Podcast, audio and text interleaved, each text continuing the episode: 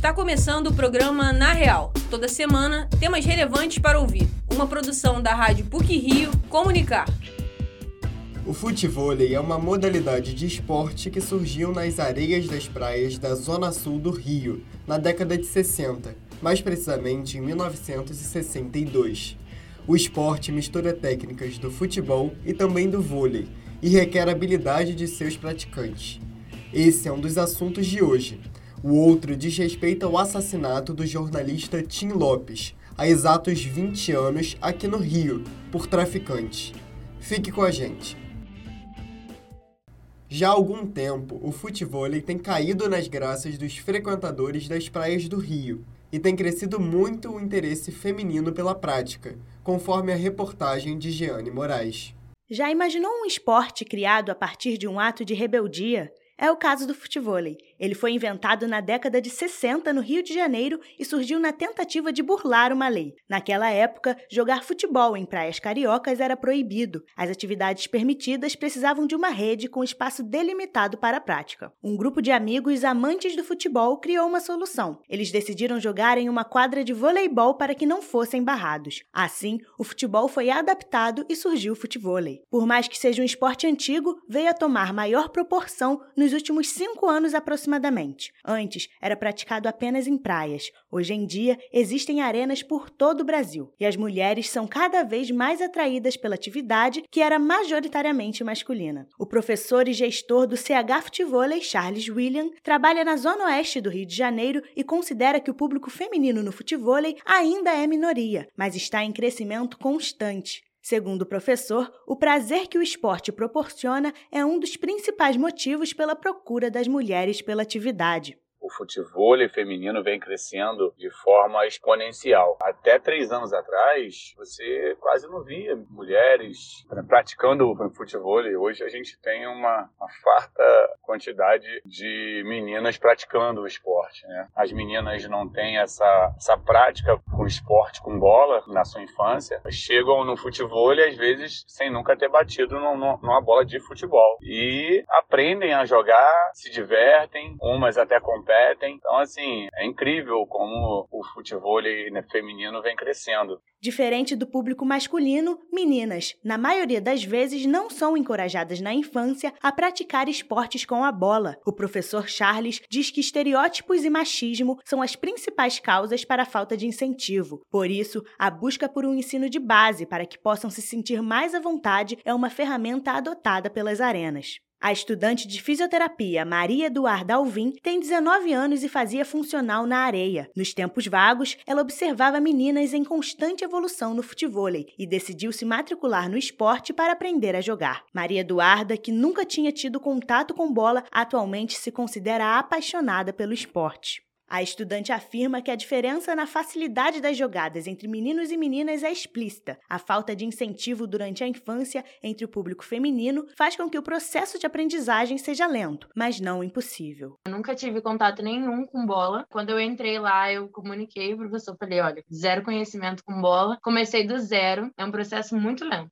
É muito perceptível a diferença de menino para menina, justamente por eles já terem esse contato com bola desde criança. É, o menino ele tem aprende os fundamentos muito mais rápido, a, a, dominar a bola muito mais rápido, a ter o tempo de bola muito mais rápido. E a gente, menina, principalmente, que nunca teve contato nenhum com bola, é um processo muito lento, às vezes é vontade de desistir, porque você acaba errando a mesma coisa várias vezes e você olhando de fora parece óbvio, mas quando chega dentro de quadra parece ser impossível.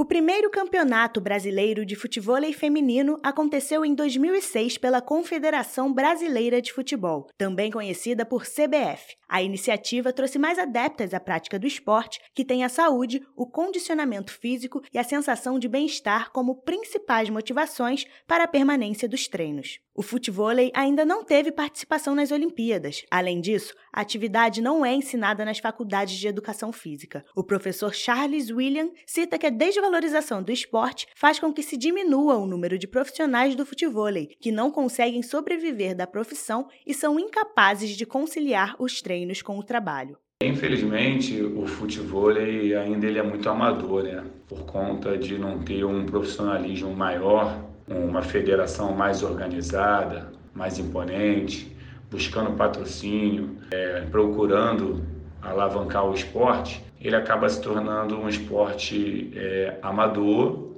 onde os atletas eles não conseguem sobreviver do esporte e acaba é, deixando o esporte às vezes de lado por conta de não conseguir conciliar o esporte com o trabalho. A advogada Suzana Romero tem 37 anos e pratica futebol desde 2015. A atleta, diferente de muitas meninas, tem contato com a bola desde a sua infância. Durante a gravidez, Suzana teve a permissão de sua obstetra para continuar com os treinos. A advogada considera que jogar futebol gestante foi uma das melhores coisas que já fez. Suzana Romero acredita que o esporte é procurado pelas mulheres porque tem menos riscos de se machucar ela também cita que muitos pais têm receio de matricular suas filhas por acharem que a prática da atividade irá definir a sua sexualidade e feminilidade no futuro e lamenta por isso. As pessoas imaginam que é muito mais difícil e não é que seja fácil, não é.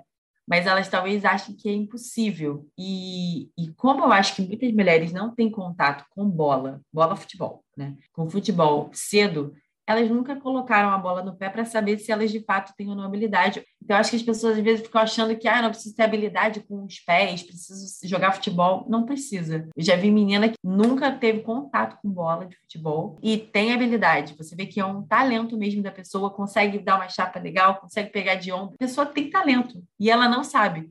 Então, se você não é exposto a isso, você nunca vai saber. Suzana acredita que em um futuro breve o futebol estará entre um dos esportes presentes nas Olimpíadas. A atleta concorda que o crescimento constante da atividade tem gerado bons frutos que, com o passar do tempo, serão colhidos.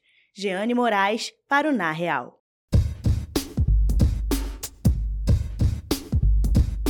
O jornalista Tim Lopes foi assassinado há 20 anos quando apurava uma reportagem investigativa no Morro do Cruzeiro, na Penha. O repórter Júlio Castro relembra esse caso competente, estratégico e astuto. Esses são adjetivos que ajudam a descrever o grande profissional da comunicação. Com um olhar humano, Tim Lopes produziu matérias que escancararam o mundo do crime e da violência urbana. Na noite do dia 2 de junho de 2002, o jornalista foi deixado na comunidade da zona norte do Rio pelo motorista da TV Globo. O repórter estava na produção de uma matéria sobre a exploração sexual de menores nos bailes da Vila Cruzeiro, quando descoberto pelos traficantes traficantes, foi sequestrado e levado para a favela da Grota, no complexo do Alemão. Lá, foi torturado e executado. À época, com 52 anos, Tim Lopes foi dado como desaparecido, mas depois de uma semana de investigações, no dia 9 de junho, a Polícia do Rio confirmou o assassinato do jornalista. No dia 5 de julho de 2002, mais de um mês após o crime, um exame de DNA confirmou que o fragmento de costela encontrado em um cemitério clandestino era do repórter investigativo. Depois de duas décadas, modificações no jornalismo foram necessárias. Professor do Departamento de Comunicação Social da PUC-Rio, Chico Otávio destaca a mudança de postura das redações a morte do Tim foi assim, um ponto muito fora da curva, né? A gente não tinha aqui no Rio de Janeiro uma história assim de ataques tão graves, né? Então, assim, é, tudo isso aí mudou, né? Depois do susto, da tristeza e da indignação, as redações passaram a tomar medidas preventivas e de proteção às suas equipes, né? E dando, inclusive, ao repórter, uma coisa que eu nunca tinha visto até então, o direito de decidir se cumpria ou não determinadas pautas, determinadas tarefas em áreas impactadas pela violência. Tim Lopes se disfarçava para denunciar o que estava errado. Foi pedreiro e mostrou a dura realidade dos canteiros de obras. Fingiu ser dependente químico para investigar as irregularidades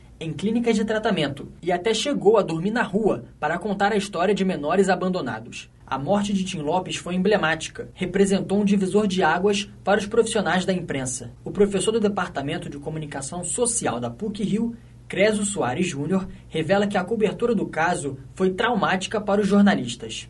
Eu acho que a maneira como a mídia acompanhou foi fortemente influenciada pelo espírito de corpo dos jornalistas. Então, é óbvio que essa cobertura ela teve um viés do espírito de corpo do jornalista, né? O jornalismo profissional investigativo foi ferido. Então, os jornalistas cobriram assim, cobriram com a alma ferida. As denúncias e os depoimentos ajudaram o Ministério Público do Rio de Janeiro a chegarem nos culpados. Ao todo, o MPRJ denunciou nove pessoas. O mandante do crime, Elias Pereira da Silva, conhecido como Elias Maluco, foi condenado a 28 anos e seis meses de prisão. O julgamento ocorreu no dia 25 de maio de 2005. O professor Chico Otávio relembra a última vez que viu Tim Lopes. A última vez que eu tive com o Tim foi na porta do Ministério Público Federal, né? E eu é, entrei assim para me identificar na portaria, ele estava ali no cantinho esperando para subir. Aí ele deu aquele sorrisinho no canto de boca, eu também dei o meu, né? A gente se abraçou. Isso é legal, né, cara? É, é digamos assim, essa alegria de correr atrás do furo, de buscar a, a, informação ali. Então, a última memória que eu tive do Tim na porta do Ministério Público Federal foi esse brilho nos olhos do Tim. Então, eu queria prestar essa homenagem a ele aqui. Em dezembro de 2002, 140 profissionais de comunicação criaram a Associação Brasileira de Jornalismo Investigativo. Em 2017, a Abrage criou o programa Tim Lopes, como uma resposta à violência contra a imprensa brasileira, sobretudo no interior. A morte de Tim Lopes foi marcante. Tentou silenciar aqueles que levam a informação com o mais alto grau de excelência. O jornalismo ainda resiste. Júlio Castro para o Na Real. Para encerrar o Na Real de hoje, algumas pílulas sobre o que foi ou será destaque nas mídias. Pílulas da Semana Após seis anos de paralisação, as obras do projeto do Museu da Imagem e do Som, o MIS, em Copacabana, foram retomadas. Parada desde 2016, a intervenção no prédio voltou a ser feita pelo governo do estado. A expectativa é que as obras sejam concluídas no fim deste ano, a arquitetura do novo prédio se fundirá à da orla da praia de Copacabana. Além disso, a nova sede do MIS vai ter oito andares, onde o público terá acesso a livraria, restaurante, cinema e café. Após uma longa espera, a primeira parte da quarta temporada do seriado da Netflix, Stranger Things, estreou nesta semana. Os produtores da série decidiram dividir a nova sequência de episódios em duas partes. A primeira foi lançada nesta sexta-feira, com um total de sete capítulos. A segunda fase tem data de lançamento para 1 de julho e contará com dois episódios. Os roteiros dessa nova fase foram criados sob uma nova perspectiva. Dessa maneira, os episódios vão ter duração entre 1 hora e 40 minutos e 2 horas e 30 estreou nesta quinta-feira o filme Top Gun Maverick. Depois de 36 anos do sucesso de Top Gun Ases Indomáveis, o astro Tom Cruise volta a interpretar Pete Maverick, o experiente condecorado piloto da elite da Marinha Americana, que assume a função de treinar uma turma de jovens aviadores. O longa é aguardado nas telonas desde 2020, mas a chegada da pandemia adiou o lançamento do filme nos cinemas. A grande dama do teatro brasileiro, Bibi Ferreira, completaria 100 anos no dia 1 de junho. Para celebrar a data marcante, será lançada uma biografia da atriz. A obra tem autoria da jornalista e atriz Jalussa Barcelos, com publicação da Fundação Seis Gran Rio. O Conselho de Diretores da Academia de Artes e Ciências Cinematográficas dos Estados Unidos não aceitará que filmes lançados apenas em canais de streaming concorram às categorias do Oscar em 2023. Essa mudança foi instituída no regulamento após a reabertura das salas de cinema ao redor do mundo. Além disso, a academia afirmou que os filmes não precisam ser lançados em Nova York ou Los Angeles para concorrer ao prêmio. Longas que estreiam em Atlanta, Bay Area, Chicago e Miami também se tornam elegíveis para concorrer ao prêmio mais importante do cinema. Por hoje é só. Esse episódio foi apresentado por Luiz Felipe Azevedo, com pílulas de Vitória Lemos e Maria Eduarda Severiano, e edição sonora de Vitória Lemos. O programa, na real, tem supervisão e edição do professor Célio Campos. Lembramos que a Rádio PUC faz parte do Comunicar, cuja coordenação é da professora Lilian Sabac. Até a próxima semana!